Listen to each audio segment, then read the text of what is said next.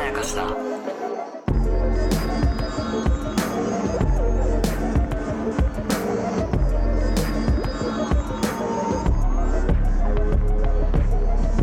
大島康之です高野湊です無限まやかしとは映画やドラマや漫画や小説などのフィクションすなわちまやかしを無限に貪り続けている私たち二人がそれらの感想や考察を述べていくラジオでございますおーす「ビバン日曜劇場、えー第2話が終了したところでございます、はいえー面白かったですね面白かっよかった面白くて絶品でしたいやーちょっとね俺素晴らしかったよ僕はまあ個人の YouTube の方でも感想を出してるんであそうですか高野さんのね、うんあの感想をメインで聞いていきたいですねいやー本当に感服いたしましうたんあはのじゃあ早速、い、ちょっとまああの面白かったっていうのを最初に言った上で、あのいきなりマニアックなところからいくよねあいいっすよもうの誰も言ってないようなとうころん、うん、それですを言いましょうねうんあの脚本家目線のさ脚本家目線プロ目線あまず売れっ子目線そうまず一つね、 はい 脚本家目線のここがすごいその1、はいはいえっと、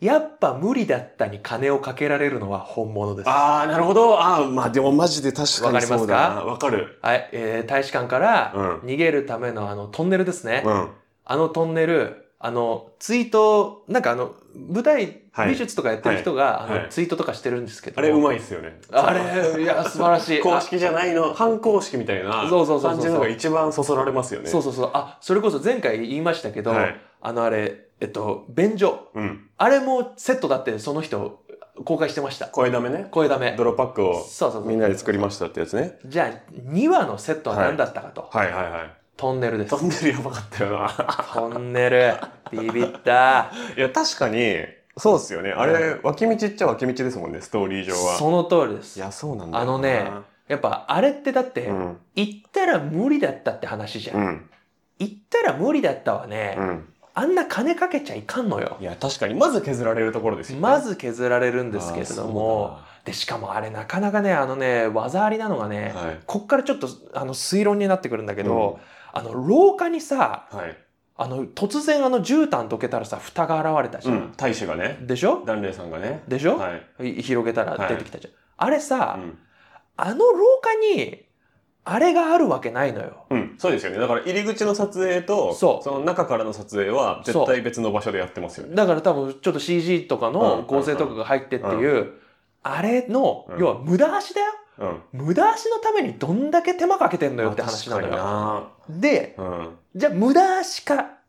ていうと、うん。はい。あれはそうでもない。おーおーおーおーあれは、やっぱりね、キャラクターの掘り下げに使っているというまのあが、確かにな。いや、まあ本当にそうだわ、言われてみれば。あれによってさ、うんやっぱり一番大きく、こうあの、くっきりしたのが、やっぱ野崎さんなんですよ。阿部寛あさー、ん。野崎さんか。そうか、そそうう。か。僕の中では野崎さん。はいはいはい。なんでかっていうと、あの、常に先手先手を打つんだと。うん。うん。同じこと2回ぐらい言いましたよね。そうそうそうそうそなんう。か、すべてを先回りしてやるのが仕事だ、みたいな。そうそうそうそう全く同じこと2回ぐらい言いました言よっね。てた言ってた。で確かにな。でさ、こうえ、もうことさらにさ、うん30分で着くみたいな。ういん。や、多分ゆっくり行くから40分みたいな感じで、結構分数をしっかり言うっていう。この後も結構分数しっかり言ったりするんだけ確ど、割ときっちりしてるうん。っていうのもあるんだが、うん。俺がね、これね、技ありだと思ったのは、はい。常に先読みをするっていうかっこよさの人なんだとうんうんうんうん。いうのがわかるわけなんですが、はい。これね、1話の裏付けになってんのよ。なるほど。うわ、そうなのよくよく考えてみうん。 ?1 話さ、独特、ど怒涛の展開だったでしょはい。怒涛のように展開してたんだけど、はい。正直ね、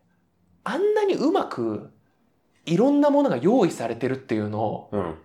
ご都合と捉えりゃご都合なのよ。そうね。まあ、割とでも行き当たりばったりで、そ大変そうだなっていう印でし象ょにはなってるから、ごで都しょ合っていう印象には意外になってないけどう。ね。でも、うん、その、要はドラムって、はいドラムドラムに頼りがちっていうのはそう俺ドラムって言ったら、うん手配してくれてるっていう、最強キャラクターね。そうでそれでポンポンポンポうんうんン進めていけばいいっうん、ていう感じうん、に見えてたんですが、うん。この2話で常に先手先手を読むんだっていうのが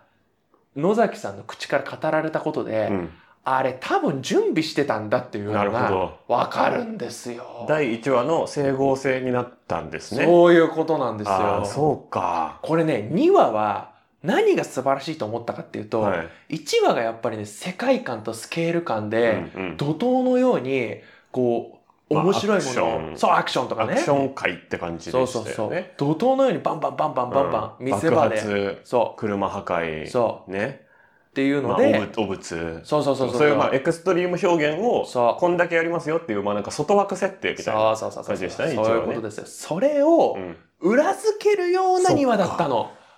言われてみればマジでそうだわこれが非常に誠実だと思いまあして確かになでそれこそさその地下道のやつはさ野崎さんだけじゃなくてさ、うんやっぱ乃木さんうも、ん乃木さんで「あそうか!」って言って、うんこれこれこれこれこうでこうでこうでこうでこういうことだからこういうことなんですね」って言って、めちゃくちゃ説明台詞みたいなことを言うのよ。うんでもそういう人だってことなんだよ。なるほどうん、これがうまい。うんうんうんうんうんあの一見ね説明台詞に見えて、うんちゃんとキャラクターが出てるなっていう台詞がうんすごく絶妙で確かにな僕その日曜劇場って、うん特に説明台詞が多いドラマの枠だなって思ってるんですよ。まあそうですよねプライム帯の中では特にそうかそうもそうしそれなうそういだってもう坂本龍二さんの台詞じゃもうあの、うん絶対出てこないような台詞たちがそうね出てくる。お前がと かそう俺がとかそうそうそうなんとか人口がとそかうそうそうそうそうそうそう主語を明確にした発言をしないと決まらないっていう、ね、そうそうそう枠だったりもしあとナレーションの説明めっちゃ多いですねあめっちゃ多いじゃない、そうそうそうだから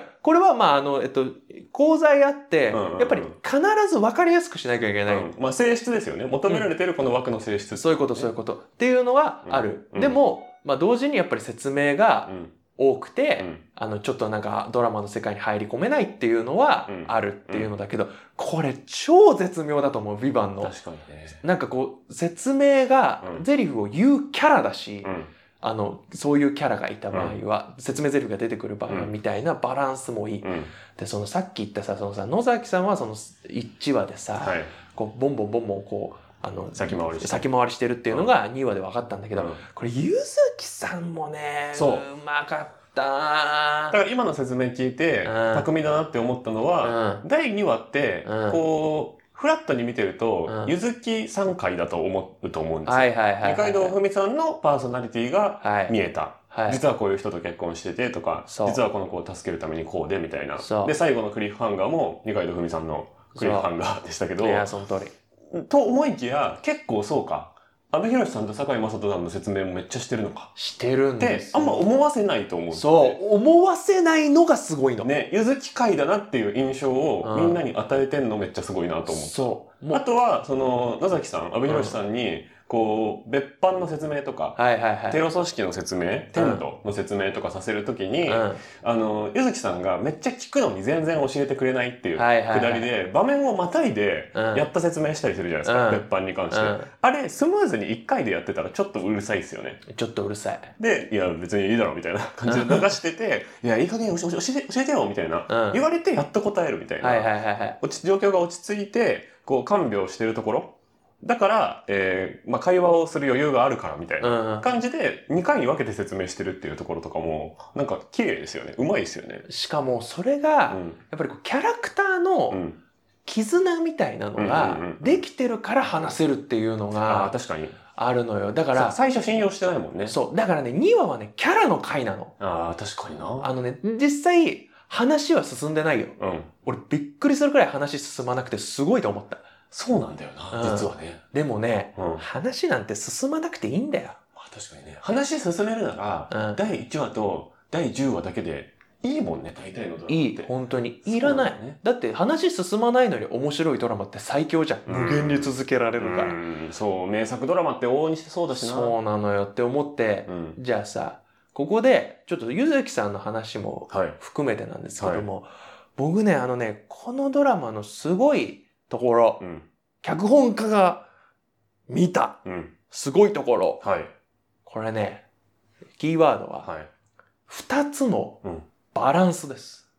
ああ何と何だろバランス感覚なんですようはい一つはね、うん善悪うんうんうんうん善悪のバランスがめちゃくちゃ絶妙なるほどもう分かりやすいのはチンギスねああそうねチンギスはい今回良かったね、よかったでしょ、うんあのこうなんか薬を拾ってあげそうる薬を拾ってあげうるん大丈夫ですかってうん言ってやっぱ彼はうん。あくまで警察なのであるはい。ということを忘れないっうん。ていうところとうんか、こういうところのね、あのね、やっぱ敵か味方か味方か敵かっていうキャッチコピーにうん偽りなしだと思いましたね。そうね。何も言ってねえじゃねえかよって前回突っ込んじゃったけど。そう。 でもやっぱそういうことなんだよねっていうそう実はそうだったんだからですチよ。ンギスと味方になる可能性とかも全然あると思うんだよね全然あるんですよ。だしそう今メインキャラクターになってる3人が、うん誰かが悪役になる可能性も全然あるしねそうよ。だって、ゆずきさんだってさ第一話で売ってるわけだからね。いやそうなんだよ乃木とね野崎の二人を。で大切な人をちょっとよくわかんない理由でなくしてますしねそうそうそうそうそうそう。でそれに関しては乃木さんもそうだしねそうなのよ。っていうところがだから誰がいいもんで誰が悪いもんか2話まで見たのにまだわかんないっていう素晴らしいよね。なのにおかね、しいよね野崎、乃木、ゆずきのこの三人のことは好きなの。そうね愛着はあるよね これすごいのよ。だってさ、乃木さんなんてさ、うん今回初めて、うん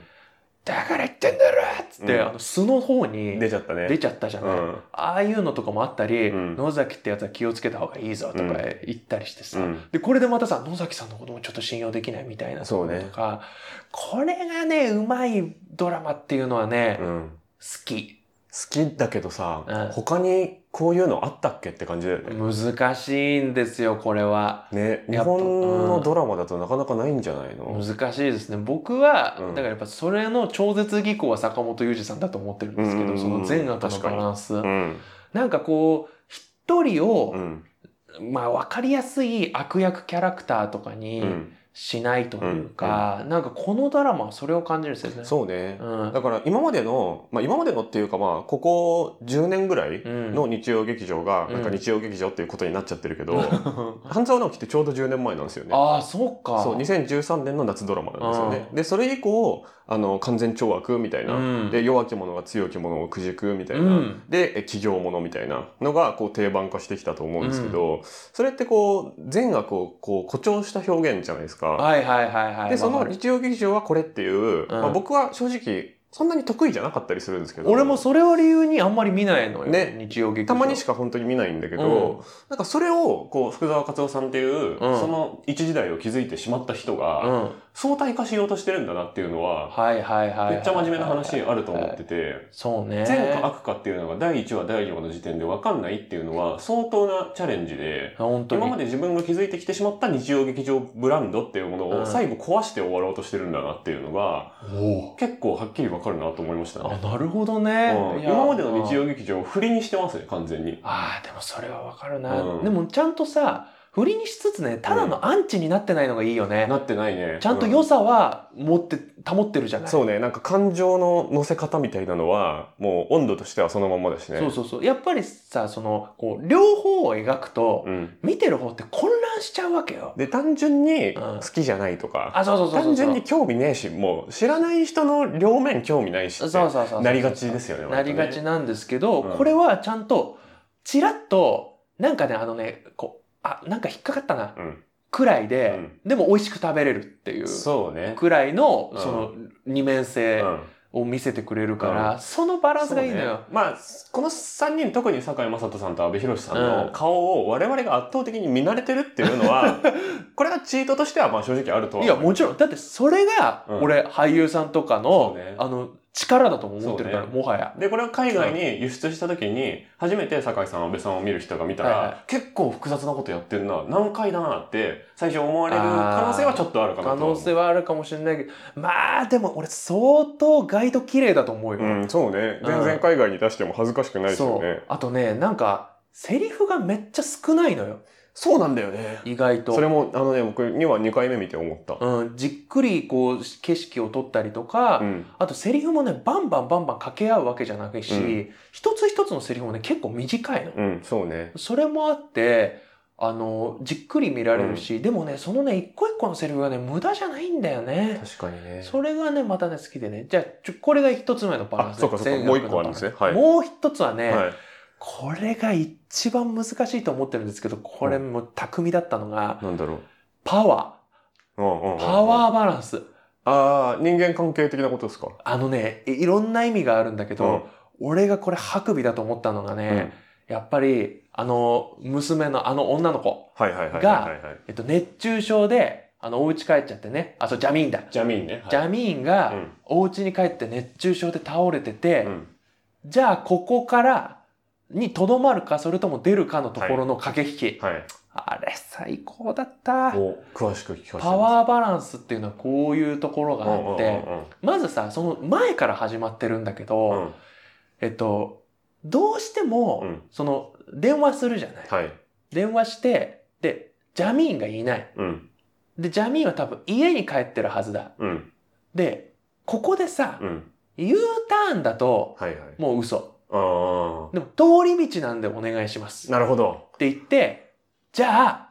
5分だけだぞ。これもす、これ素晴らしい。まずはいはいはいはいはい。この5分だけ譲歩するっていうところに野崎さんのキャラが出てるのよ、まず。なるほど。この5分だったらいいっていう、確かにそそうだったな言わの、れてみればやっぱちゃんとね、情があるのうよ。んうんで、しかも、そこに合理性があれば、うん野崎さんは受けてくれうる。んうん。で、で譲りすぎてないっていうね。譲りすぎてないし、で、うんゆずきさんもゆずきさんで、ちゃんと危機的状況なのは分かってるから、うんうんうん通り道だから大丈夫でしょっていうのをちゃんと言うっていうのが、まず1、バランスいい。はいはいはい。で、つくじゃん。うんで、それで、はい、熱中症で予断を許しません。うんここから動きません。うんここでさ、あの、ただうのん看護師でうん海外に派遣されている人うんだったら、うん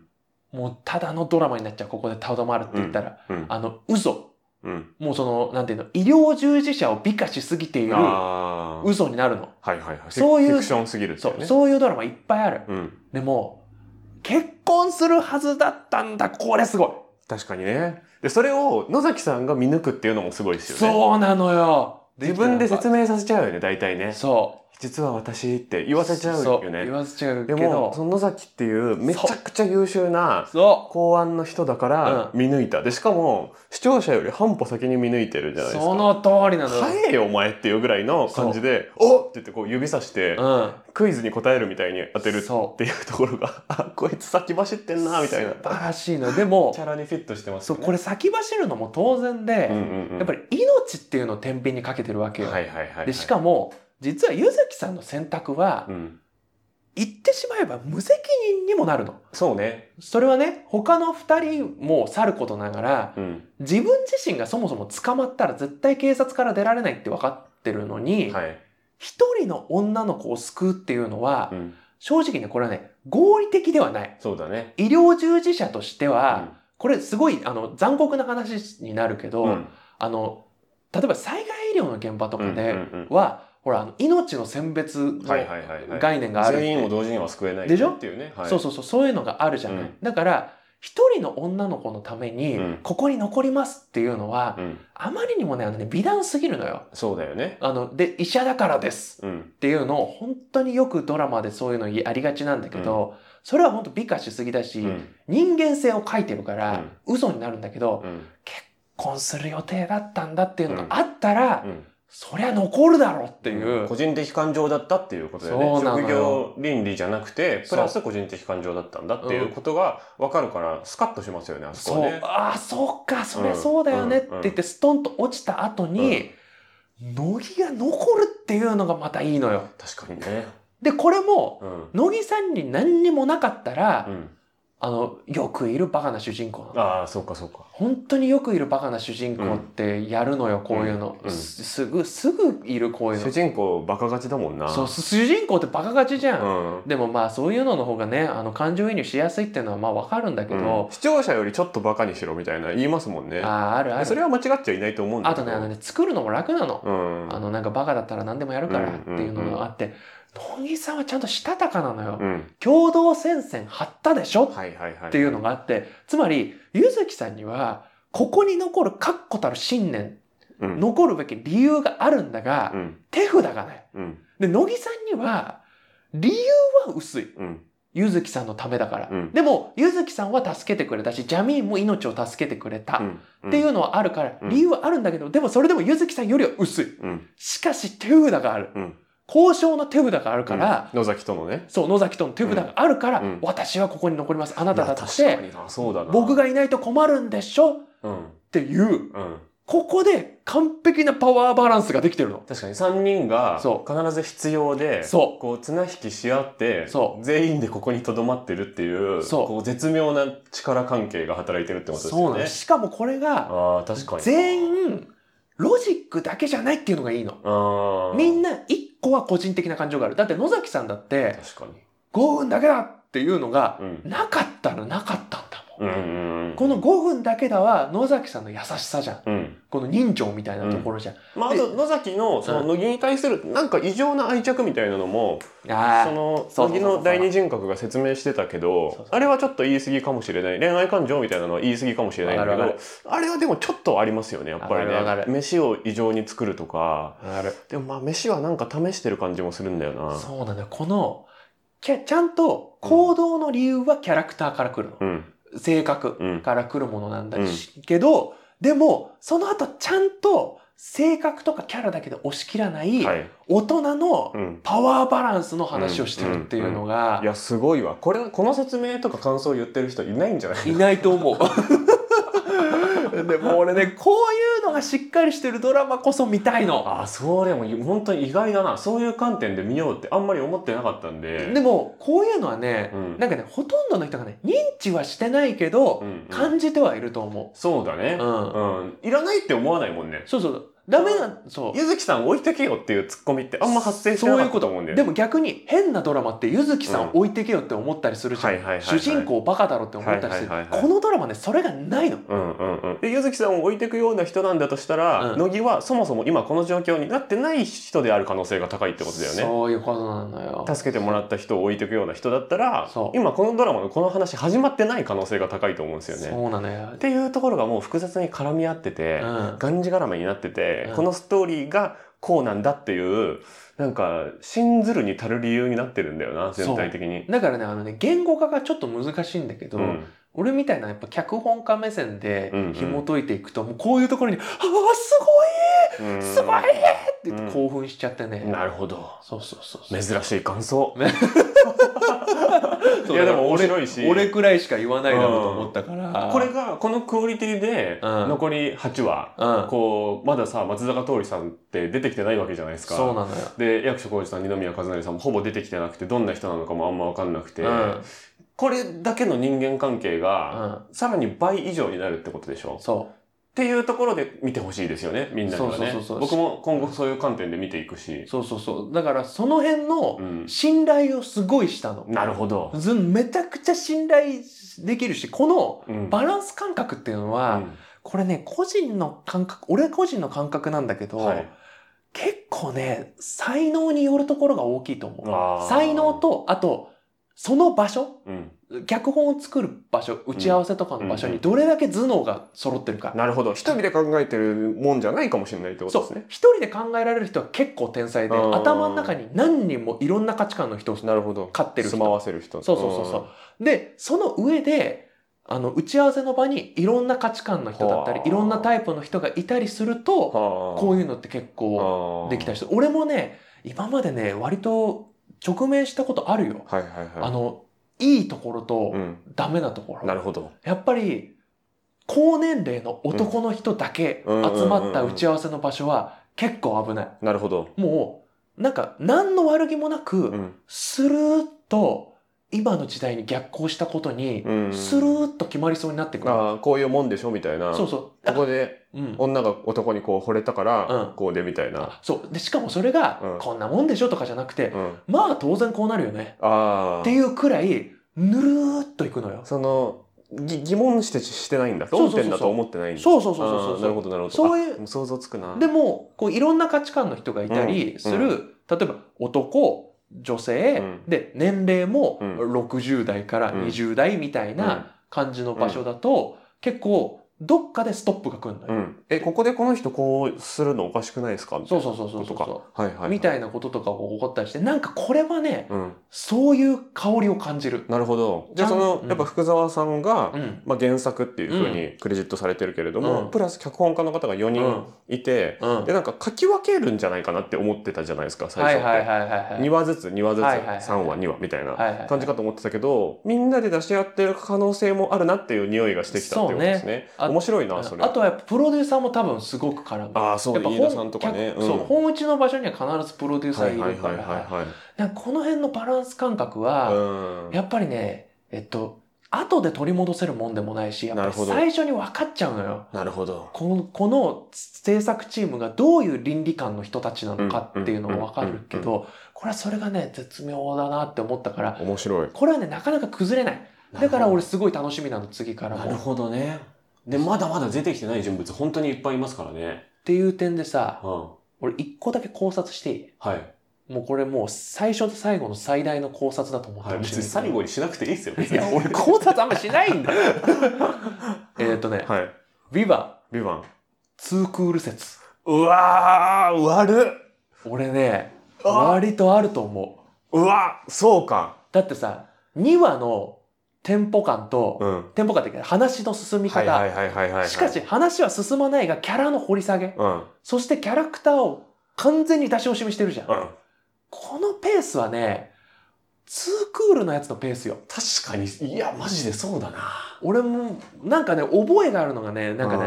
うイテウォンクラスとかこんな感じだった。あー全20話とかで、そっか結構じっくり、白い巨頭とかねああ、そう、そうか、そうなの白い巨頭ツークールじゃなかったかな確そうかか華麗なる一族とかは違うかなでもその辺ですよねそうそうそうそう山崎豊子系みたいなやつとかの規模感だなこれはなんかあの、しょっぱなからうん群像にするんじゃなくて、はいまずは主要人物をうん掘り下げて好きになってくださいねうんっていうところから、じっくり入っていって、うんここから少しずつ少しずつ世界を広げていくっていう、確かこのリッチな感じはね、ツークール逆にやんないともったいないとかもある。いや確かにねこれ地上波ドラマだと、う日本だともうほぼないペース感で、うん。相関図が埋まってないんですよでしょでこれデジャブがちょっとあるとしたらおほぼないんですけど、あるとしたら大河ドラマなんですよ、なるほどね。そういや大河ドラマのペースなんですよこれほぼわかる。で、しかもさ、主演級キャストうをんこんだけ揃えましたっていう触れ込みだけど、うん逆に言うと、2クール分、つまりうん1クール分のドラマ2つと考えて、うんそれをガッチャンコして、うんと考えたら、うん実はこんくらいじゃないのみたいいや確かになな。とか、あと、これはもう制作面線の話なんだけど、はいはい予算がかかってればかかってるほど、うん長い方がスケールメリットはでかい。うんうんうんうんうんこれはもう、その、まあ、さすがに、ロケバンバンしまくりとかだと、はいあれかもしれないけど、まあはい単純な話で、うんあの、何でもかんでもさ、スーパーとか行っても、うんお得用パックの方が安いじゃんっうんていう話。うん あそのロットで買うとみたいなそうそうそうそうことねほ確んかとにそねういう感じだかあのら、ビール1本買うよりそうあの6個になっててそうそうあそうの紙のケースがついてるやつの方がそうそう。そのうんきゅう90%ぐらいの値段になってるみたいいなやことそうですよね本当に極端な話、ドラマだってそういうところあるかうんら、うんうんそれはそうだよねうん例えば、あの、新搬入フラグとかだって、あはれいツークールだったじゃん高田さんがそうそうそうだツークールやってたんだあそれれ俺ツークールだったんだよ、あれ。あれやばいよねそでう考えもたらあれのドラマはツークールだったけど、うんあのえっと実は、えっと、1話から全部出すみたいなのでそのまんま行くだったんだけどこ確れかには少ないところからちょっとずつ広げていくって感じだし、でまあ「真犯人フラグ」に戻ると、はいあれはツークールあるから、はい2つのドラマ分の、うん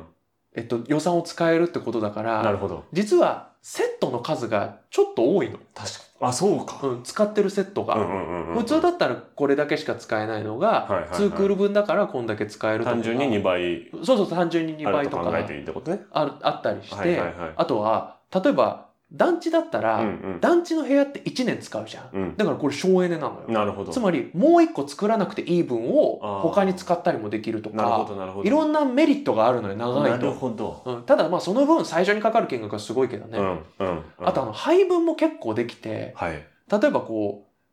う 1, 1話1億だったとするよ、うん10話だと10億じゃんうん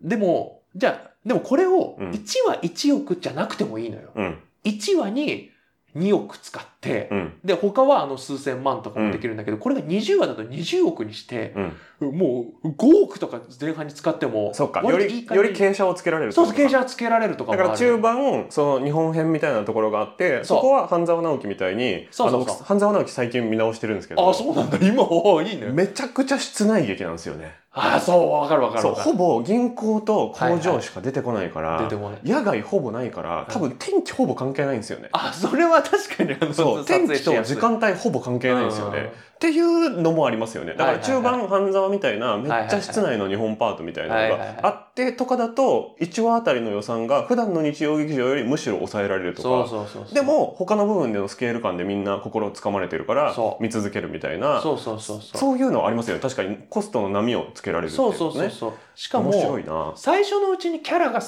きになってれば、うんうん実は、普通にただお話ししてるだけでも楽しいのよ。いやそうだよねただって大河って普通に別に1年見るわけだもんいねやそうでしょ。でも、1話だとうん、誰も知らんから、ああいうスケールがでかかったりアクションがないとうん見れないわけ、知らん人がなんかぺちゃくちゃおしゃべりしてるのなんて面白くもなんともうんないじゃない、うんうんっていうのもあるから、そっかにニクールの可能性こそうれがぜ高い気がしてきたな私のもうあの最大の考察で最終回ってめちゃくちゃ盛り上がりますもんねいや盛り上がるようにツークールもあったしかもツークールだと認知度も広まるから、うん確かにあなの知り上がりにその見る人の数も増えていくはずだし、うんあとクールとクールの間にその総集編再放送とかであきたそうりすそうるもそうんそう、ね実際真犯人フラグも数字で言うと、うん前半より後半の方が平均高いのよ、そうかうん、っいや確かになていうのもある新刊人フラグってだから作り方はちょっと違うけど、うんだってカリナさん以外ほぼ出てたでしょそうそう、ほぼ出てたんだ第よ。 1話第1話やばかったぜ新刊人フラ情グ報 量がもう、一人当たりの出番数十秒みたいなあそうそうそ う。それと真逆の出し惜しみをしてるってことでそうそうそう。いやでもこれは説得力あるそうこれはちょっと当たる気がするな、ちょっとこれはいねや、面白い、僕、本当考察が当たらないことって有名ですけれどもいやさせね。る側だったわけ 僕、考察させる側だけど、すると全然当たんないよ。まあまあそうだよね でもこれはね、ちょっとね、あのね、ちょっとあの自信を持って、ちょっと。いやちょっとこれ初,、初の新説かもしれないはけい、ど新説として。ちょっとはい証拠として残しておきました。はいというわけで、えー、無限前歌詞は YouTube と Podcast で配信しております。えー、Podcast だと途中広告がなしで、えー一気に聞けてしまいますので、はいえー YouTube ご利用の方はそっちで試してみてもいいかもしれません。詳しくは概要欄とかに書いておきます。以上、おしまいのそきでした。あ高り野湊斗でした。あがとうございましたりがとうございました。